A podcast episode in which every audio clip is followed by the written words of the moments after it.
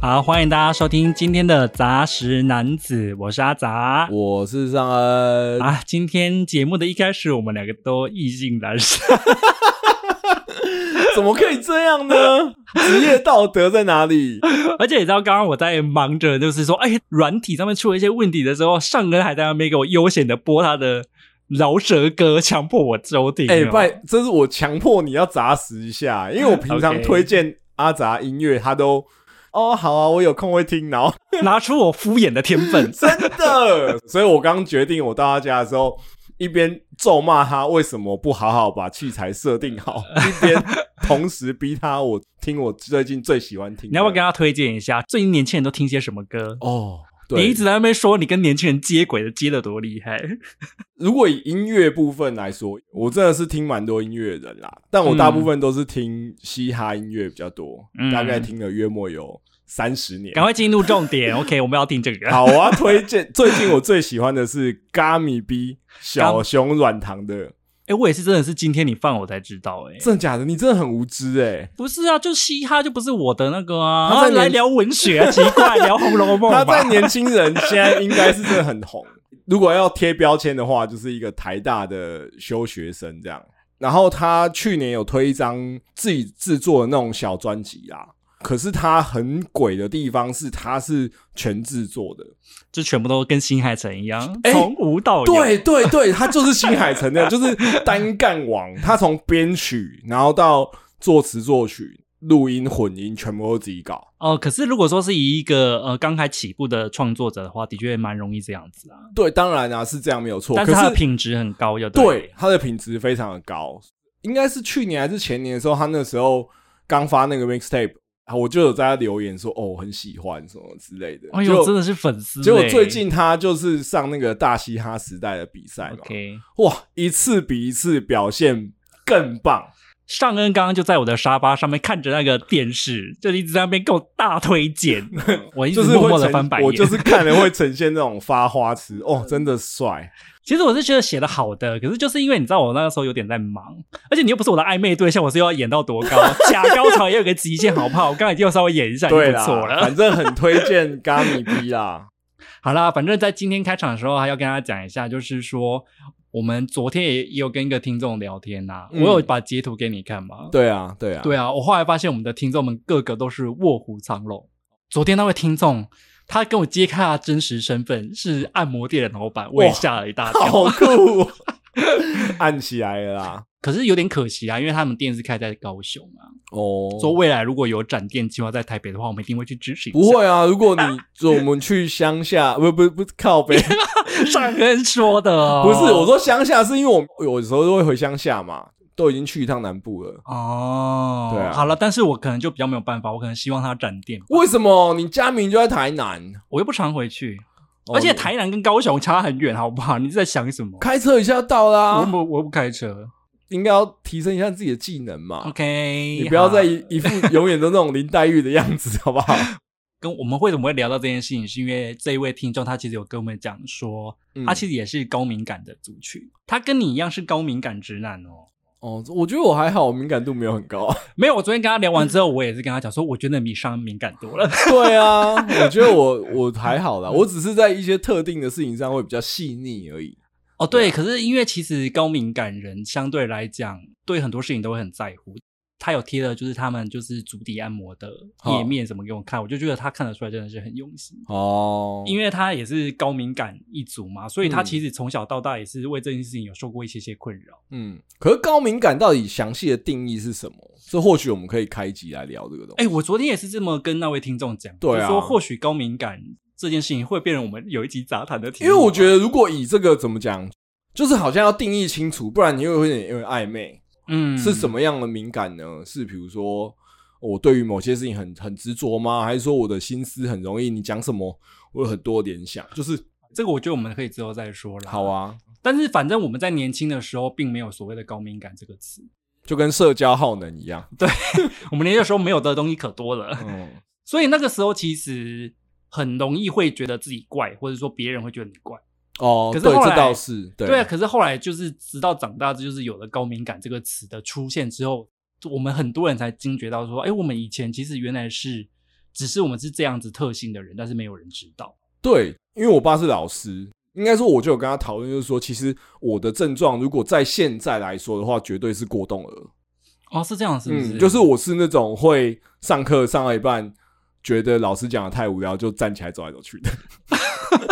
合理 吗？这个对，然后就是啊是控制不了吗？对，请问一是下哦控就是控制不了啊。然后就是比如说我考试很长，呃，回来然后是什么九十五，然后我爸就说错哪里，然后我说因为我考到一半我就想嗯起来要走来走去。对，对，我就我写完了无聊我就出去了之类的。如果大家有那个高敏感的困扰，或者想要听这个议题，也可以留言跟我们讲。嗯嗯嗯嗯，好，我们总算要稍微进入一下主题。我们嗯要聊的呢、是最近很红的一部韩剧，叫做《黑暗荣耀》。可是我觉得我们今天应该会稍微轻松一点录啦，嗯因为毕竟我们连续两个礼拜都录什么大作。哦，真的，可是它是一个在很严肃的片哎、你说《黑暗荣耀》吗？，对啊，有吗？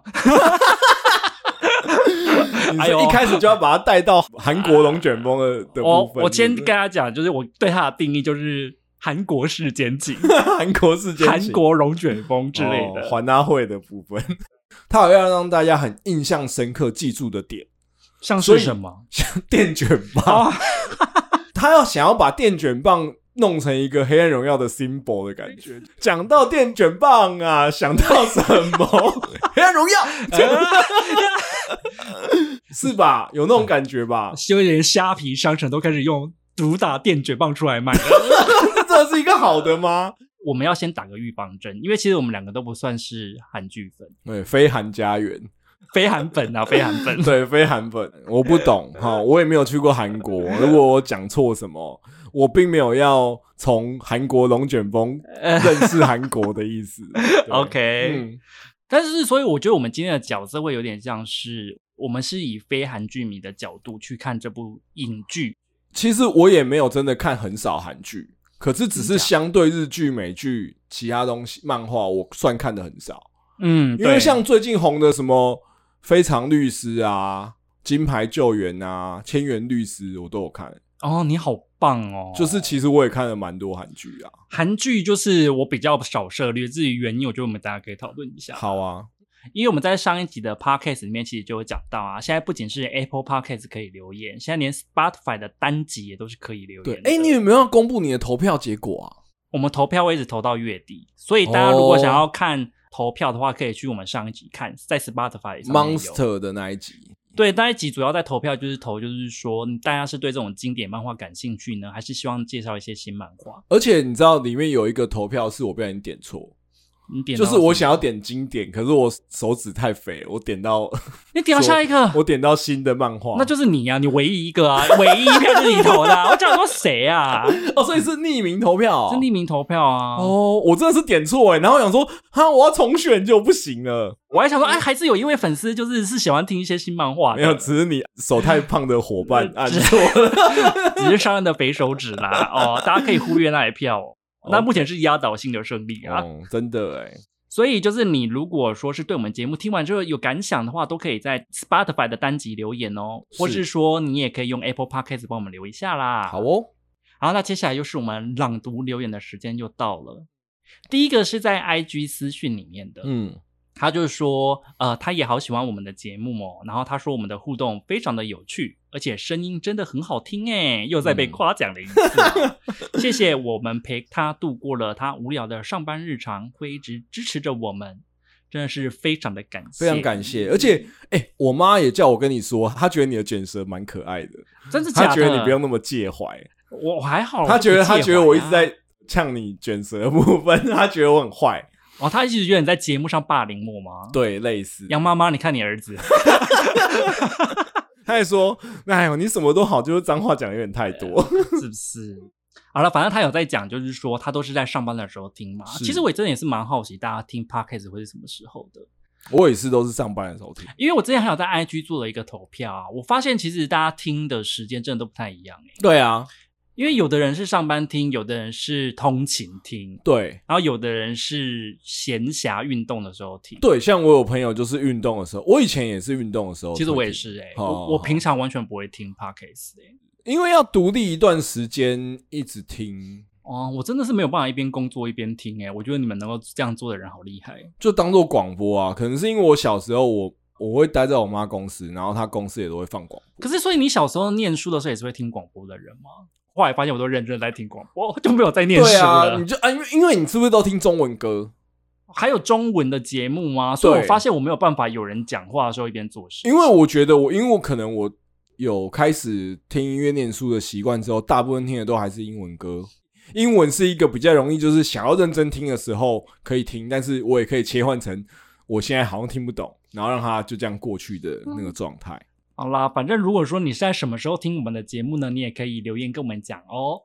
第二个留言啊，就是在 Spotify 上面留的，赞，他是留在新海诚那一集，嗯他就有留到说他那一集还没有全部听完，他就要留言，嗯，因为他不管了，他觉得尚恩的声音很性感，他很喜 欢。然后他有说高敏感直男是种天赋，哦很值得写在履历里。但是 I don't think so。嗯我记得我们之前有讨论过，就是高敏感的人其实不会一直想要强调自己是高敏感诶、因为对啊你会觉得一说出来，好像别人就是会要对你很小心，对什啊么之类你反而会觉得说啊，这会不会造成别人的困扰？绑手绑脚的，对啊，你看，这就是真的高敏的人会有的态度， 哦，嗯就不是想要让别人困 扰。对啊，就是很像，如果我呛了一个说我是高敏，然后会不会觉得我人家对我就要小心翼翼这样子？所以还是要大隐隐于市啦，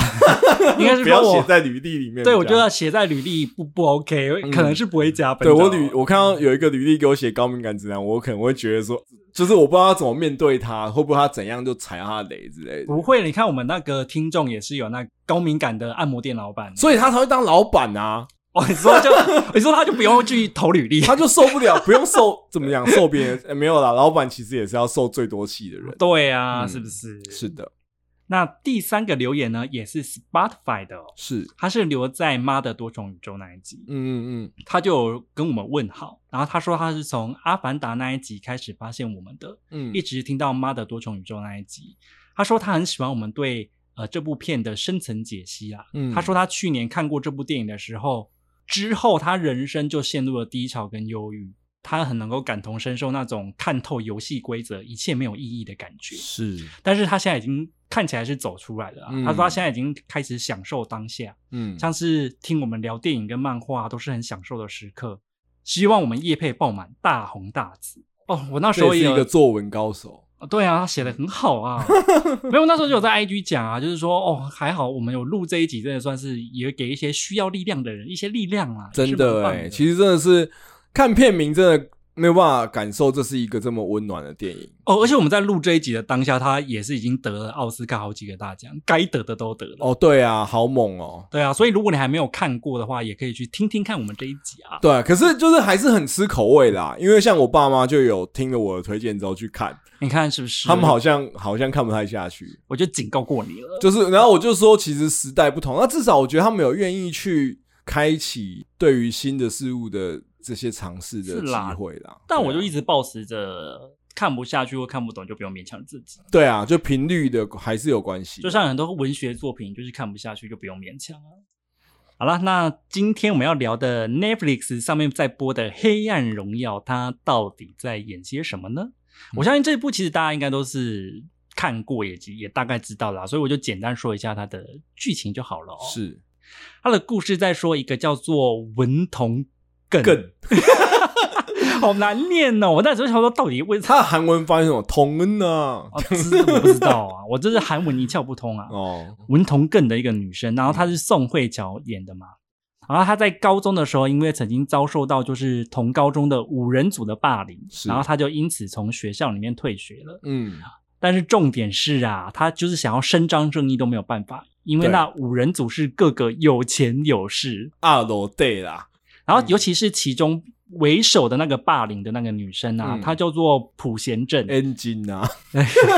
你是确定是这样念 是吗？吧？我都有听发音呢。 OK，然后反嗯正这个普贤镇呢，他长大之后还变成了一个知名的气象主播，是，是不是整个声势很大？而且其他五个人也是很有权势的啊啦。那五个人当中只有三个人有权势啦，其他两个哦是啊算是小跟班啦。好好好，因为像有一个男生叫做全宰俊，哈，我还特别去查他的发音。哦全宰俊，我一直觉得长好像一个刘台湾冠廷啊，，对，大家都说叫刘冠廷啊、超像的哎、很像。他就是高尔夫球场的继承人嘛，哦，而且还开了一家好像叫五妹吧的服饰店，对对对对，对。然后还有一个叫做李衰罗吗？李梭罗吧，李梭罗不是蓑衣的蓑吗？ 我一下就想到底是缩还是衰？可是他他的韩文就叫 solo 不是吗？哦哦，好了，李梭罗，嗯，他后来变成了知名的画家，是是是，而且重点是爸爸还是教会的高层。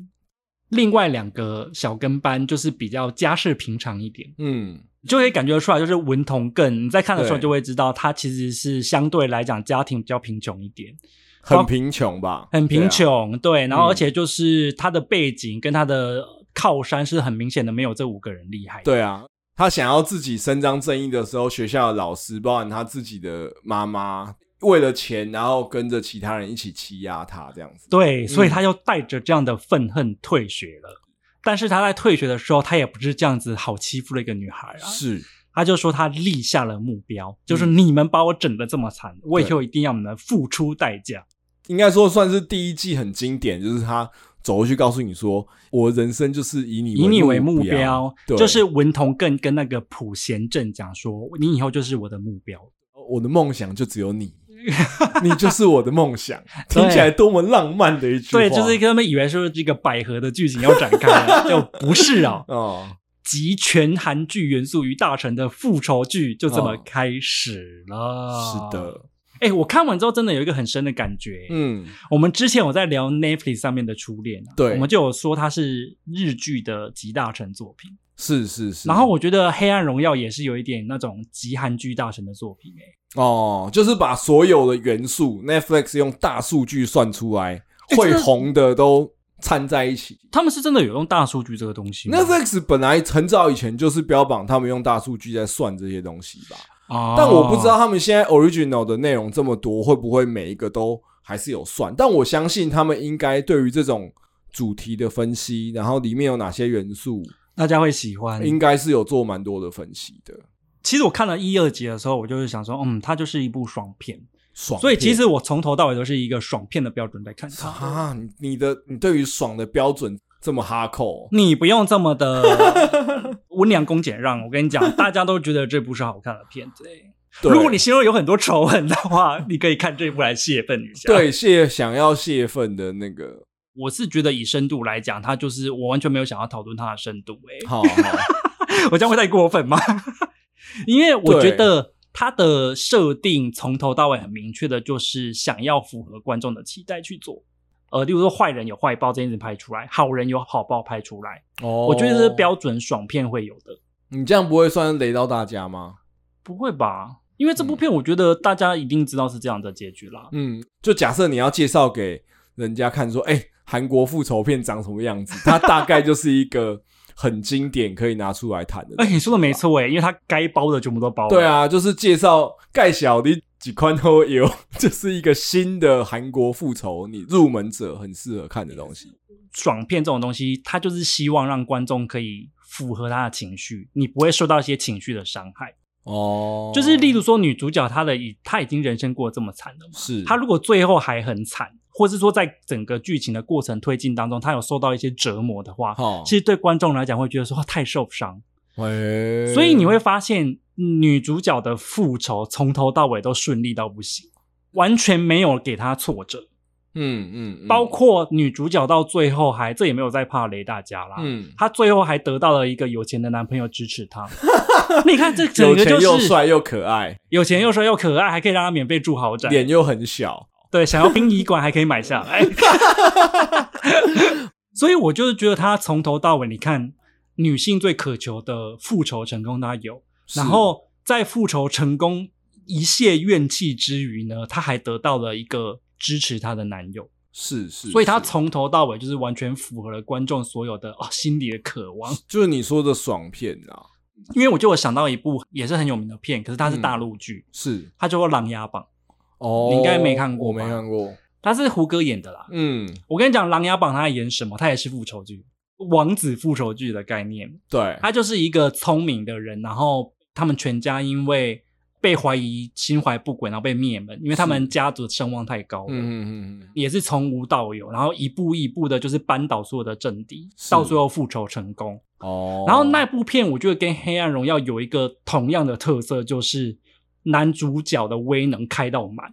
嘿，就是他完全没有什么遇到敌人比他还聪明，或是遇到就是敌人出了什么手段，他措手不及。嗯，他就是从头到尾，你出了一招，你就看到敌人兵败如山倒。对，因为我心中，你如果要谈复仇剧的话，嗯我心中最经典的会是那个半泽直树《班子我就刚好没看百过倍奉还》哦，就是所以他不是这样，是不是？他也是复仇，但是他在过程中其实遭遇的挫折相对比较多。哦，他不是一帆风顺，是不是？对，就是《黑人荣耀》它是分两集播嘛，对，所以它第一季上的时候其实声势就很高，蛮高的。然后包含我老婆也有看，看一看就会觉得好像有一点真的太直线了。可是我后来就，也是我之前有一个朋友跟我讲过一嗯个道理啦，就是说，呃，因为他看我很喜欢看一些很深或是很复杂的东西，哦可他就有跟我讲说，其实他们下班回家或是说放学回家，就是想要看一个轻松，哦然后心理上或是头脑上都不会有压力的片。哦，所以你如果是直线的复仇剧，你就不用在过程当中你还担心，就是说啊，女主角现在又受挫了，我觉得压力好大，我不知道她到底会怎么样。对，但是是我觉得看《黑暗荣耀》，我自己在看的时候，我就有一个这样的感觉，哦，开无双的感觉我就有一种啊，反正不管怎么样，我知道他最后一定会是 happy end。哦，，我觉得我你看就心里不会有压力。对我越看到后面，我一直有觉得在看那种中国的 YY 漫画或者是 YY 小说那种感觉。 Y Y 漫画是什么？就是意淫吗。意淫漫画，就是你从头到尾就是看他开无双到尾，那我问你哦，你看完之后，你自己有觉得这部片让你觉得最不合理的地方是什 么？这有很多。你可以自己讲啊。哦我也有我觉得不合理的地方。没有啊，我觉得最直接就是说，小时候当然这些人霸凌宋慧乔，某种程度上是因为他们有钱有势嘛。就是我会联想到他们应该稍微有有脑一点吧。比如说长大宋慧乔回来之后，他们全部都是没一个能打的、欸，你就会觉得说，他们应该都已经经过一些社会的磨练，他们应该也知道，就是说代际大掉、对啊，，就是比如说你今天已经当到主播了，然后你看到他当主播的时候，其实他也没有很笨哦，他也知道说他要付钱请人家来帮他写稿，对，就是他其实没有真的那么那么智障啊。然后比如说他已经当到高尔夫球场的代表了，嗯，然后，看起来生意也经营的有声有色，嗯，或是说一个是画画然后又吸毒的，对不对对可是对对你要想哦，他又可以画画又吸毒，然后还帮他爸洗钱，啊就是他有这么多。多才多艺，对，多才多艺，然后他又要 cover 他吸毒的事情。很多时候，有钱人因为他的 vision，就是他看到的事情很多，社会的累积其实很多时候是倍数增长的。好，嗯那今天你跟一个在那个染布厂打工，然后寒窗苦读的，对，还认真赚钱，认真赚，就是他生活都在赚钱，他其实没有什么时间去涉猎什么薪资这些东西的。有了，他要学围棋，你不能这么讲。哦，对对对，就是，可是我意思就是说，你们有大把的时间 跟金钱、跟金钱、跟人脉、跟人脉，对，没错，你说得很好。然后结果你们却养出一个猪脑袋，他们却打不赢宋慧乔，这件事蛮不合理的。超级不合理的啊！对啊正派的人连阿姨好像都比他们五个人聪明。就是阿姨做事还蛮利落的，对啊，很利落，然后开车一下就，你看。现在一旦给他一个机 会，对不对？行程摸透，然后说哦，你看摸进那个殡仪馆里面，熟门熟路还是怎样的？而且他连那个空姐的手机都偷到了。对啊，你看阿姨多厉害，不去当侦探可惜 了。所以他就是他要涂上大红色的口红、啊。阿姨真的是整部片里面我觉得很大一个亮点，你最喜欢那个角色吧？对我最喜欢的角色。嗯你其实就是蛮喜欢这种比较有两面性的一个角色啊层次有层。次的啊，对啊对啊，嗯，我其实有点受不了的也是，他就是把好人刻画的就是无限的好，然后对坏人就是无限的坏。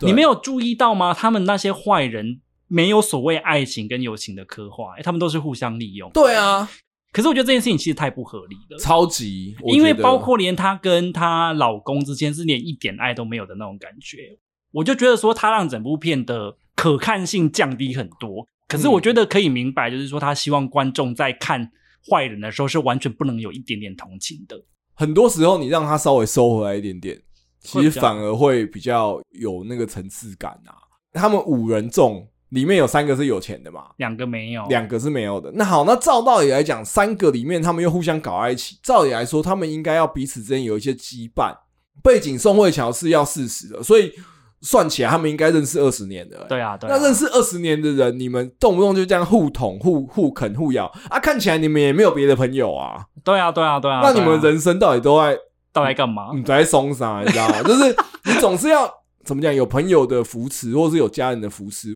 你不是光靠我很外面的这些镁光灯就可以很爽吧？是啦，可是就像我刚刚讲的啦，他就是希望大家不要同情坏人，他把这些东西都抽离了，他们之间的羁绊全部都抽离了。所以我就一直觉得我对他们这些坏人们就是没有什么共感，你就是知道他们就只是拿出来要被要被复仇的人，呃坏坏坏坏坏，对这样啊子，。嗯，另外一个我觉得不合理的也是我们刚刚有提过的啦，啊嗯就是里面的金钱观这件事情，我有点不太懂。哦尤其是宋慧乔的角色，我真的不懂宋慧乔为什么这么有钱呢、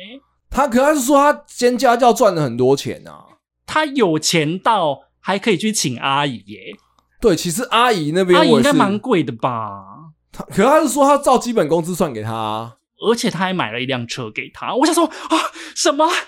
赚的比我们多欸诶、当然是啊，比我们多多了吧？对，啊我想说宋慧乔这样子还要复仇吗？她感觉很有钱啊。可是你觉得他算起来已经四十岁了，所以其实他人生如果花了很长时间都用超时工作去换是去不是换钱的话，有这么容易吗？她做的工作都不是那种很会赚的职业耶、老苏嗯，那是后来，他之前是那种打工、欸，那种有办法赚到这么多钱吗？你知道我在看的时候，我一度觉得宋慧乔根本就已经财富自由， 哦，对啊， 没有啦，他也是房子也是租的啊啊，车子其实你头期缴下去，你只要缴车贷就好 了。哦，是这样是不是？是啊所以，大家都不会有这个疑问吗？我觉得宋慧乔过得很有余裕、 欸，那阿姨不是有跟他讲说，哦，我付出好花钱哦， 什么的，有没对有？啊，然后就说，哦，我为了这一刻我准备了很多，只能说复仇来说，钱也是很重要的。我哦那时候看完最大的结论就是复仇要有钱， 复仇要有钱，自己存太慢，最好是可以找到有钱的男朋友来对帮手一下。私帮手很重要、哦。嗯，嗯嗯好了，那就是刚讲的这些啊，我自己觉得韩剧或是韩国的电影，我自己有把它归纳出三个公式。哟，归纳王要来了，拜 托，而且我觉得我归纳的非常的精准，真的吗？我自己觉得啦 你这不像是你是新海诚或是浦泽直树这种你浸淫数十年的哦，哦你他妈 OK，才看多少韩剧？你现在让要我说开的保守一 点哦，我以为一个粗浅的韩剧观赏者来讲，哦我自己觉得它有包含了三个主题，韩剧初学者就想要归纳啦，对我我来看看你归纳的怎么样。觉得我归纳的蛮有道理的吧。，好好，复仇、嗯，阶级跟霸凌。诶，复仇阶级跟霸凌我虽然看的韩剧不多，可是我韩国电影还是有稍微看过一些的。是，对，因为毕竟以前可念能传像播寄生上流那种的。之类的好，它基本上很当红的都会包含可能这三个主题当中的一或二。好，我们来随便检验鱿鱼游戏阶级啊，哦，阶级，是不是？寄生上游也是阶级啊，今天上游是阶级然后原罪犯也是复仇啊，哦。对啊我是我刚刚讲的千元律师，他有阶级吧？千他是阶级加复仇，你看是不是？我跟你讲，这三个公式啊，你稍微随便加一下，就会变成另外一部片。所以其实这个也是为什么我之前觉得语英嗯语蛮特别的。他没有，是不是？他没，哎、他有吗？他也算，我不相，信他们没有阶级。还是还是有一点呐、有一 点，对啊但是相对来说，我觉得是比较相对轻微的。所以我之前看的时候，也会有一种比较清新脱俗的感觉。比较没有这么哈扣，是不是？，对，但是他也是有阶级啦。爸爸带着女儿出走，但是女儿其实是大律师的女儿，哦，还是大律师啊， 对对看是不是阶级随便又出来还了是，大宋官的女儿。他们真的很喜欢这样子。这样哎，真的好像随便检视都有哎。因为我每次看完韩国电影，我都会有一种感觉，就是说，哦，他们的社会氛围到底多可怕。可是我这边要讲哦，是纯粹从作品当中给我的感觉，我不知道实际上是不是这样。那一些爱情片也会吗？你不是有也看过是鬼怪吗？啊鬼怪也是吗？呃，如果说你有喜欢鬼怪的话，我这边先哦跟你道歉，我看三集我就看不下去了，哦，真的哦，我不喜欢看撒糖剧啊。哦，对，可是我跟你讲，我以前看北韩的那一部叫什么啊《爱的迫降》，好我跟你讲，阶级到爆炸。哦，真的，《爱的迫降》是不是也是宋慧乔演的啊？啊他们两个不就是因为这个结婚的吗？你说他是太阳的后裔， 是玄彬跟另外一个孙艺珍呐、哦，我真的是完全被大家看穿，我是一非韩家园。 对呀、你这是怎么回事？我跟你讲，那个什么啊，呃，《爱的迫降》阶级到爆炸，哈玄彬是北韩的军官的儿子，哈，然哦所以后很大孙艺珍是南韩财阀的女儿，哦，两大阶级结合。哦高来高去，高来高去，去，他们一定要这样才有办法，就是拍成一部大家想看的剧。嘿，所以你就看到他，即使是到北韩，当然也有在民间过一些苦日子，可是只要一到了玄彬那边哦，整个富丽堂皇到不行哦。哦，哎、那我突然想到一部，我觉得好像没有阶级，也没有复仇，也没有霸凌的，什么？是《李斯朝鲜》他有阶级，有吗？他那皇上跟那个我们靠，子黄民呃啊，这也算他们从来没有描写过一个善良的那个权高贵阶级，对善良的权，哎、真的哎、他们从来没有善良的因权为贵。李斯朝鲜的那个诗也是皇上搞出来的就是我不知道为什么他们很喜欢这样子，啊，所以难怪那个朴槿惠吗？就是南韩总哦南统韩之总前就被关起来啊，对啊，他们青瓦台的威信也是都很低可是后来也被放出来了，不是吗？哦，真的吗？所以我在想，会不会是因为为韩国就是觉得权贵因为出了太多丑闻了，所以他们对权贵本身是很仇恨的。所以有可能是台湾的权贵相对低调一点，自己爽爽赚就好了，你不不要是相出信来 他们是善良的人？不是是是比较低调 o k fine。我 也可以理解说这样子拍会比较有点啊，是因为大嗯家都喜欢看冲突以及惩奸罚恶嘛，就是制造对立是吸引观众的最佳方法。比较有声量的人，他们有时候讲的话会比较偏激，你就可以明白为什么。虽然有很多人骂他，没错，可是嗯问题是站在骂他的对立面的那些人，全部都会变成他的粉丝。对啊，台湾政治不就是这样子吗？哦，对啊，你也是举了一个很棒的例子。对，啊，就是你一定，民进党一直没办法把国民党好好的处理掉，怎么说？因为他还是需要有一个反派在那里啊。这个概念就是没有魔王英雄就不会成立啊。对啊，啊，我懂你的意思了。他他绝对会帮国民党留一口气，没有坏，大家就会来检视他到底做得好不好啦。好了，我觉得我们可以稍微讨论看看啊。好哦我们刚刚有提到嗯复仇、阶级跟霸凌，我对们对这三个元素有各自有一些什么样的观察跟想法哦。嗯哼，第一个我们要聊的呢嗯，是复仇哦，嗯这件事我真的很好奇诶、是有仇必报是韩国的民族性吗？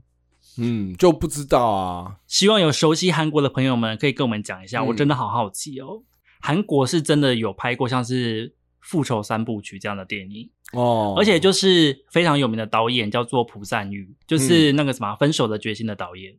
我其实，在看《黑暗荣耀》的时候，我就有想到其中一部，我记得是最后一部吧，嗯叫做《亲切的金子》。是亲切的金子》它的故事就是在说，一个女生她也是为了要复仇，是，所以她在监狱里面不断的跟她的狱友们打好关系。然后她出狱之后，她就哦嗯透过她在狱中建立起的这些关系，去协助她完成复仇大计。哎、我好像有看过哎、呃，其实我是觉得好看的，嗯，但是我觉得韩国不知道为什么都会给我一种，就是说，你只要复仇完了之后，你的人生的呃意义就达成了。对，真的好像就会有一个结局，对不对？如果是以一个戏剧来说，结局就是他复仇成功了嘛。对啊，可是如果是以真实人生来说，复仇完了，人生还是要继续。对啊，对啊，对那啊，继续之后，我们的人生的目标，或者像我们讲，的就是说，到底活下去的动力，或者说我生活的乐趣是什么？这件事情其实都在这些复仇的主题的戏剧之外的事情。我怕大家看完之后，你会有一个奇怪的想法，是说，嗯好像你复仇完之后，你再去好好的过接下来的人生就可以了。嗯，可是我觉得这其实不是这个样子的。对，超不合理的。我也有写啊，就是像《烙印勇士》，它也是嗯复仇的故事。对，它里面就有描写到一段，就是说，你为了想要报仇，你心里的那个怒火，嗯，连你身旁想要珍惜的东西都一起烧毁。就是其实你在复仇的时候，因为你要一直抱着那个很恨的心，所以你嗯其实是，例如说有一个人对你好，他想要爱你，是他是不没有办法爱你的，哦，因为对你心里是充满了恨的。烧毁，烧毁对。嗯，所以这也是为什么我觉得宋慧乔那个角色有一点不合理。他最后一集超不合理，我就不雷大家。就像你讲的，复仇完就马上接幸福这件事情，真的是有这么瞬接吗？心中的爱跟仇恨能够这么马上的转换成那个样子吗？我对觉得有点难。就是可以并存吗？以我自己的例子来说，如果我现在很愤怒的时候，对，其实我脑袋里面是装不下别的东西的。对，嗯，这也是为什么我觉得宋慧乔那个角色演的太浅了。感觉起来他想要诠释一个冰冷的人对嘛。可是你知道他恨了一辈子，他其实照理来说，他整个眼神当中都会是怒火，嗯然后他的一生生活当中所有的意义都是为了复仇，那个恨要多深？好，对他其实是所会以你让觉得你看不到他眼中的 fire 是不是？对，而且我跟你讲，如果是这样的情绪在过火的话，他其实生活也不会过得好的。就是你去喝杯咖啡，你都要在算计，说我要怎么样接下来下一步，是你要怎么跟你身旁的人建立关系？其实真的很难诶、可是他里面有讲说，他其实是不跟身旁的人建立关系的。对，可是我觉得还是有一点点太淡了啦，嗯，我自己觉得啦好，就反正就是简单地讲，要只要提醒大家，复仇这件事情。在除了韩剧之外的其他国家的作品里面，都告诉我们复仇不是一件好东西。嗯，就是会被愤怒填满，然后那个填满之后，其实是没有思考能力，也没有呃、嗯感受的能力的。我自己是这样子。就是这个仇发生在你身上，你会报吗？你说哪一个丑？如果假设我今天是宋慧乔，对之类的，我被弄成这样子，，对，以我现在的想法，我还是会觉得说，其实就是或许我远走他乡之类的。不是放过他们，是放过自己，是不是？哎，对啊，嗯，这题我觉得蛮难的啦。就是我觉得我没有，我其实给不觉出得答案。对，就是我没有办法告诉你说要不要复仇，对，因为要不要复仇是每一个人他的判断都不一样，也有可能我现在讲的那么高大上，有可能我真的经历了很痛苦的事情，然后我也会觉得你娘，我一定要处理，我一定要。用回来。我一定要处理起来，对不对？但我以一个第三者的角度，会觉得不要被愤怒跟仇恨填满。没有，应该是说我一直觉得仇恨难道不会引发更多的仇恨吗？是因为我还有为了这个议题去稍微调查了一下，是就是女权主义这件事情也是我们这近几十年来一直很新奇的事嘛。是，可是，在韩国，女权主义是一个大家听了会有一点闻之色变的东西，真假的？是因为嗯，女权主义在韩国有一点点变质成激进女权主义。哦，他们的概念是，反正它很盘根错节啊。嗯大家如果有兴趣的话，可以去搜寻一些 YouTube 来看。嗯反正简单的概念就是说，因为以前韩国社会当中，他们女生的地位低落嘛，是，所以他们会受到很多韩国男生的瞧不起或打压。嗯，嗯所以他们激进派的做法是说：好，你们以前这样瞧不起我们、嗯打压我们、取笑我们，是不是？我们现在反过来，我们也一样这样取笑男生。是，所以最激进的时候是嗯有一个网站，它上面是会拍下一些，例如说呃嗯杀啊猪的，杀掉男婴的画面。然后太恶了吧？简单来讲，就是他们的概念就是说，男生这个东西哦就是应该在我们韩国社会当中灭绝最好。这样子会得到普遍的支持吗？他们就是极端到了一个爆炸啊！哦，他们连例如说女团的明星都会攻击，因为他们觉得说他们打扮的这么漂亮，打扮的这么性感，是为了想要服务男生，满足他们的幻想。当然，像这种激进的女权发生在韩国社会了之后，嗯韩国男生也很感冒啊，对啊，所以就变成说他又在批评，就是说你们女生就是怎么样怎么样怎么样怎么样怎么样，是然后就变成激进派打激进派，哦，所以这也是一个复仇啊，这某种程度来上来说，是不是也是一种革命？就是说，因为嗯，我就我所知的，韩国的男女平权是更倾斜的，的确就是会有一需要有一些比较先驱的人用比较激烈的手段，可是他们激烈过头了。革命还是会有鹰派跟鸽派嘛？但是好像韩国的问题就是在于鹰派占大多数，会不会是沉默螺旋？可是这就是问题啊！为什么会变成沉默螺旋呢？我那时候是看了很多 YouTube 之后，我吓坏耶！是，就是反正韩国的男女性是对立的很严重的，嘿，所以你看又来对立，他们真的很喜欢对立。嗯嗯嗯，我为什么会把这个放在复仇的议题里面讲？就是说我其实有点不太懂，复仇到最后你想要得到的是什么呢？极端女权他们复仇了吧？嗯他们嘲笑男生嘲笑的很成功，嗯，可是他们有得到 peace 吗？也没有吧。就像你如果对异性恋复仇，对啊、就是我被异性恋的社会压迫，所以呢，我要从此以后组织一个只有同性恋的社会 吗？我不那你行的你哦的，压力又更大了， 对啊，就是 竞争更激烈。就是这样子的复仇，他到最后到底想要得到的是什么？所以我觉得会不会到最后应该要求的是一个心灵上的平静？啊，我比又较要重变要成大峡谷旁边的石头了。对 呀、这是我个人的看法啦嗯，或是好吧我觉得大家在听的话，你也可以跟我们讲说，你如果是宋慧乔的话，你觉得这个仇要报吗？第二个我们要讨论的呢是阶级呀、啊，哦而且我还帮他下了一个副标啊，是我觉得仇富跟仇权呐、哦韩国影视首屈一指啦、哦，仇富仇权，他们就是对把所有的有权权贵势都阶打级成没心没没肺的、啊。我不知道是不是在韩国社会这代表真实啊，嗯，还是这只是为了对立而创造出来的剧情效果？就是以我们看到韩国的一些社会新闻，会不会真的韩国这种所谓的阶级仇恨、嗯，这件事情，其实是真的是特别强烈的啊？因为我觉得韩剧很常描写到跟财团啊，或是说权力阶级的弊端，是可以理解啊，因为他们嗯社会中一直发生这件事嘛。是，因为我知道说韩国是很往财团倾斜的，就嗯是对包含他们整个政经的结构是，比如像三星啊这些公司是对，超级大一些掌握政府的权力结构。可是我嗯不知道的是说，我举例就是像今天如果我是在三星工作，我在社会上真的是可以对大家。颐指气使吗对因为我很明显的想想象的是，在台湾如果有一个台积电的工程师，他同样也是社经地位蛮高的哦。可是今天他如果对我颐指气使，他应该会被我揍。 就 我还是是？会说什么意思 对啊，就我们还是会呛回去说，台积了不起、啊，对啊台积了不 不等台积电的观众已经脱粉了。可是台湾是一个我觉得相对我很尊重你，你很厉害，可是你并不能说有这种阶级式的霸凌。呃，社经地位是高的，跟你做人好不好，我们台湾是很明显切开的。对，那我知道，比如说像日本就会有所谓的一粒斗，就是那种精英的制度嘛。就是说，怎假么说设你是东大的，然后你在某几个大的财团上班，比如说什么 Honda 啊或者什么这种，嗯，就是这样本田啊，或者什么这这种很老牌的，你在社经地位上的确是会很高，可是好像也没有到说你真的就是就是可以对大家 很坏。就是韩剧或是韩国的电影很喜欢描述，就是说一个人只要社经地位高了，他就是好像是社会的法条都管不住 他。社会的法条都管。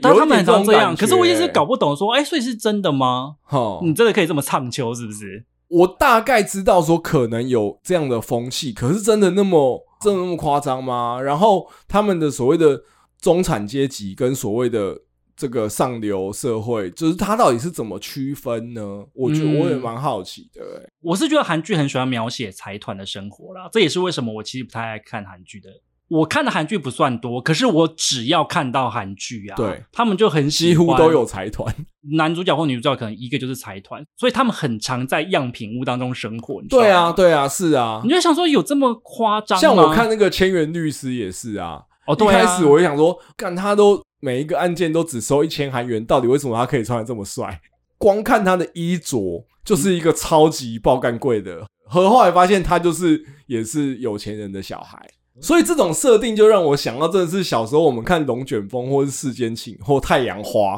其实哦我知道，就是动不动总裁就会出现。对，就是总裁好坏。 比如说我们看关于鬼或是韩剧来演的话，那个毛毛他就会是财 阀的贵公子之类的贵公子，然后要帮贵公子找一个姻亲，对 不对？然后在整个首尔区还撒红包， 对，摸之类的摸啊，好烦 哦。这次的那个什么《啊黑暗荣耀》，你嗯，去看一下他的坏人的背景啊，对真的也是包山包海、欸，把嗯所有可能权贵的坏形象都包进去了耶。哎，像是我有特别写啊，那个普贤镇，嗯，他是气象主播嘛，对也就是所谓的名人。哦，原来气象主播有在这么韩了不国起是不对，是这么这么抢眼啊，没有，我觉得他只是想要把它塑造成是一个在公众领域有曝有光、知名度对的有知名度的名人，哦，OK，对嗯，他把他打成坏人。是，全宰俊，他是高尔夫球场的继承人嘛，富二代，对，代表。富二代他也是很容易被仇恨的对象。那气象主播也是富二代啊，还有那个李衰罗也是富二代啊， 李梭罗，李衰， 我就一直叫他李衰 罗，多帅，多帅是多帅，他还包了那个他们家庭是教会背景。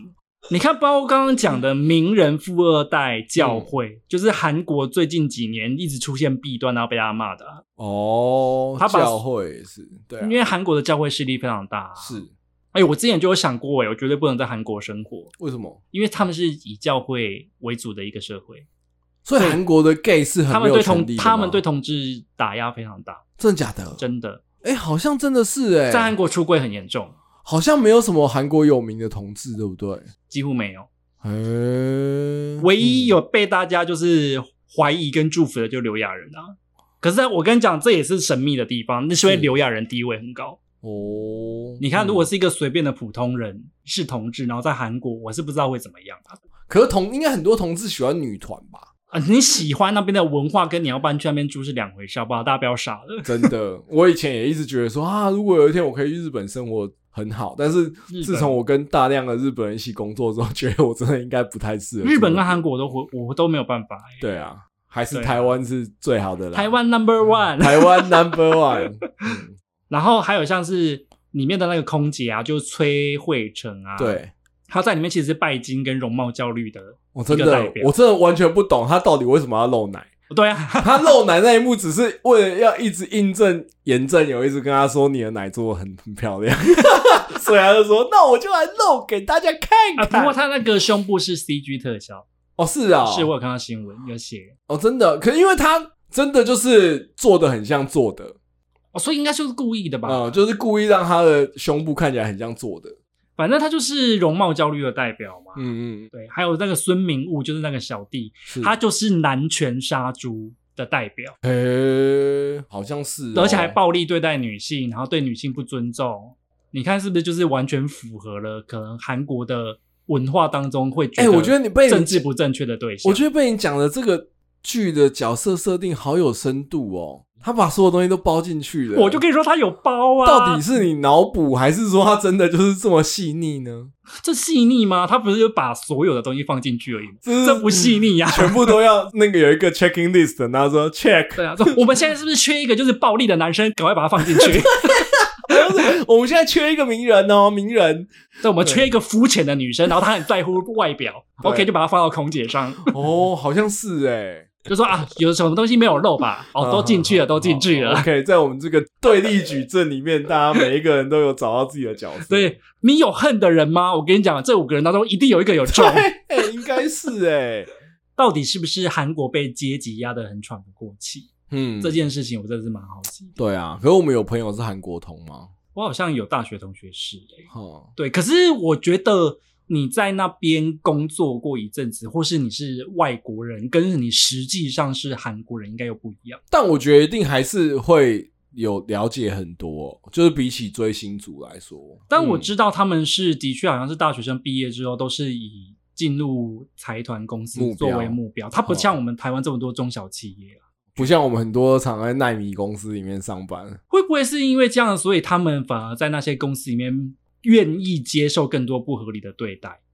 哦，所以就进他去们就稳了，所以就是那再被羞辱都要忍下来是就是前辈后辈的制度好像也是啊！这就是我们等一下要聊的。哦，好，第三个嗯，霸凌的存在啊。好好好，我觉得这个其实就是呼应到你刚刚说的。，对人儒跟家人思想我觉得儒家思想害了多少人 呐、尤其害是了，韩国尤人其是韩。国人跟日本人，而且我觉得 好像是台湾人反而比较摆脱了这一个东西。因为我们本来就没有在唐朝的时候就被传儒家思想啊，啊，他们就是唐朝的时候就已经被儒家弄了啊，对，然后前后辈的概念。。对，而且我觉得他又跟韩国的民族性那种剽悍的民族性融合在一起，就变成好可怕的东西，剽悍的儒家，变成剽悍的儒家思想。天地君亲师啦，对对对对对啊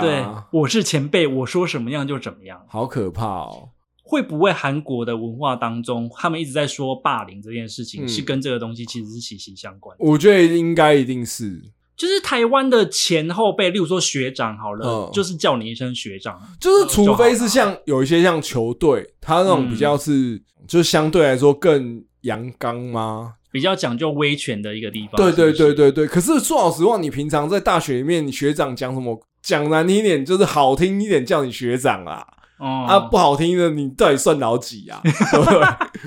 我之前有看那个《Today 看世界》范奇斐的节目嘛，是，他就是有在讲说韩国的霸凌有多严重这件事。嗯嗯。然后我为了有录这集节目，我昨天还重看了一下那一集。好，他说韩国竟然还有防霸凌保险。嘿，你的小孩如果保这个险，你如果被霸凌的话，那个险就是帮你出律师诉讼费，真假的类似像这这样子的，哼哼哼甚至还有什么学霸解决师，他说可能会曝光那个什么加害者的资料到网络上让大家公审。哦他们这个是有一个行业在做的、欸，哎，真假的？而且他们的方法竟然还有以暴制暴在里面，我觉得真的很幽 默。嗯，其实我也自己也是会蛮担心的，就是说，就是小孩子教育的过程，毕竟我们也会担心说自己的小孩如果遇到霸凌的事情，对啊，因为我觉得现在在谈的霸凌跟我小时候认知的其实已经有不太一样了。会吗？我觉得现在本的质上霸凌差不多啊，只是因为三 C 产品的出现，我不知道它有没有更加进化了。可是我觉得我现在在电视上看到的霸凌都真的好激烈哦，比如说课本乱画啊，涂一些土啊，哈，这个真的太 heavy 了，我真的觉得嗯聊下去好沉重哦、我也常在思考说，如果我的小孩遇到这样的状况，我们要怎么去处理会比较好？可是我觉得会不会最根本的源头是我们要先让加害者不要出现？嗯，其实这好像是嗯哎最根本的做法、欸。嘿可是我其实一直在想，所谓的家庭教育到底是有没有办法让加害者不要再出现的？就是当然可以尽量，但是你说百分之百根除，那是不太可能的。对啊，因为我觉得好像小孩子当中本身就带着这种有点不知道是邪恶的邪恶，就是苍嗯蝇王就演过 了。哦，对啊，就是没有，因为我觉得有时很可怕小候朋友很可怕的爸妈付出教育也很用心啊，可是有时候就是会有这种比较是特意的状况。我觉得其实也不见得是特意耶，就是我觉得很多的加害者就是霸凌别人的人啊，嗯可是他们其实做的当下不觉得是霸凌。哦，我觉得其实哦是大部分的人可能都没有意识到严重。 The why so serious？我说的霸凌可能不像是那种《黑暗荣耀》里面演的这么严，那一定是霸凌啊。嗯对那不知道的话，那也太夸张。啊，我不知道你会痛 哎、对啊，我不知道电棒烫会烫哎、这这太夸张。嗯，我说他不知道是霸凌，有可能是说啊，你就好好笑哦。哦就是我觉得你那个什么剪那头发丑死了。啊哦，或者是取外号。我小时候最喜欢帮人家取外号。，对，你看上岸真的很糟糕。 但嗯我觉得大家或多或少小时候都做过这种事啊，是因为你那时候是不知道这件事情。对啊，对啊，是啊。就像我讲，我没有被霸凌过，可是我有被排挤过，可是我也曾经排挤过别人。我觉得小孩子的霸凌蛮可怕的一个一点是在于说，其实你长大之后去回想啊，那个时候的事情真的都不是什么事，，嗯对，完就是全不是什么事，，对对，你对却会莫名其妙的觉得你要讨厌一个人。而且很多被霸凌者是长大之后都还搞不清楚自己到底为什么会被讨厌，是是其是实是啊，都是一些莫莫名其妙的原因。可是我有曾经有过，就是我小时候国小的时候，然后有对我的同学，然后可能就是那个时候有生病，然后在吃药，然后可能有一些大小便或者什么，然后我就是大家会笑他或是排挤他嘛。嗯，然后我真的长大之后，我有曾经想到这件事，然后我特别去找到那个人跟他道歉，哇，哦真假的？你很棒哎！就是我会觉得，就是说，的确那是我年轻不懂事吧？对，有时候真的会觉得哈，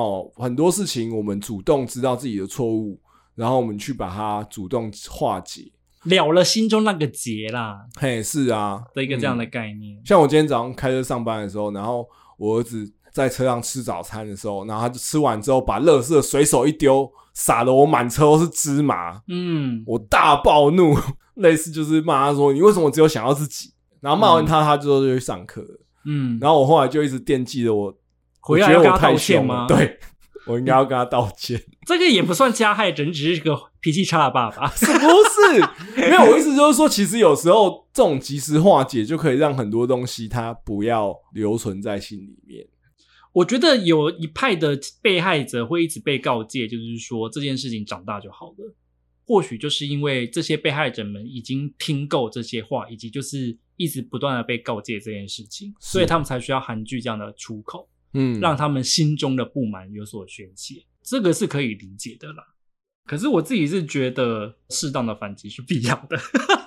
是啊，我觉得是啊。对说老实话，很多人就是给小，他就是看你不会回。其实我觉得是啊，当然，你有可能会说我会不会被揍更惨或什么，可是被揍就被揍啊，对我一直是一个态度的。的问题。嗯嗯嗯嗯，就是有时候没有展现出自己的立场，你就被人家吃够够，对不对？因为我不是一个会忍忍气吞声到最后的人，哦，你就是看起来不是一个好啃的果子。我不好惹的。我先跟对大家啊我先警告大 家， 嗯就人性真的就是这就样。是有点像是说他来欺负你的话，成本太高了。我是要佛饭而已啊，那我只是要开哦心，对然后结果我还要付出这么高的成本，跟你在那边弄来弄去，我就算了。可是你这样子的逻辑没有错、欸我有想到就是说，除了说适当的保护自己跟出身或是找到出口之外，我觉得某种程度上投资自己或更努力，你不一定要跟宋慧乔一样去复仇。你说他应该把那个复仇愤恨的力量放在投资自己身上，其实会比较有效果。哎、你看，如果他这么有聪明才智，嗯，对不对？然后他又这么会下。下围棋，他就去考围棋国手 啊。对啊，就是我意思，就是说，其实当然我们不是被害人，所以我们没办法代表他发言说，哎、其实你可以过上更好的人生，你不用复仇。可是我会觉得说，其实真的让自己有更多的余裕，在现实生活中好像相对更可惜。没有，应啊该是说复仇也是个成本很高的事啊。对啊，就对啊是你说复仇要钱的，对啊，复仇好贵你买的，得起殡仪馆吗？你先想一下。真的哎、韩剧真的好扯。像我看千云律师，他也是讲说那种什么有一个超贵的东西，好像是一个名画吧，然后什么、哦什么一百五十万美金之类，然后就直接给他买 下。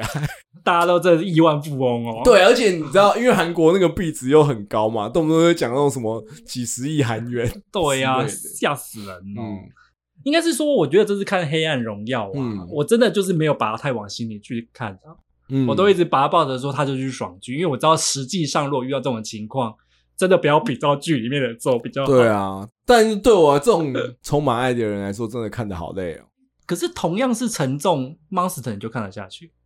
诶、因为你觉得 Monster 比较多面，是不是？我觉得它不是只有 Monster 还看是比较有层次吧。其实就是像我讲的，《黑暗荣耀》它其实就是很直线啊，嗯王道，恨的王道。哦，对 啊，它原来是王道漫，只是充满了 hate。对，啊，我要成为复仇王。 被你这样一讲之 后，大家还是可以去看看啦。嗯看一下这个女版韩版鲁夫呃如何成为复仇王的故事。真的哎、嗯好啦，那今天的节目就到这边结束喽，嗯我们就下个礼拜再见啦。我是阿杂，我是尚好恩，大家拜拜，拜拜。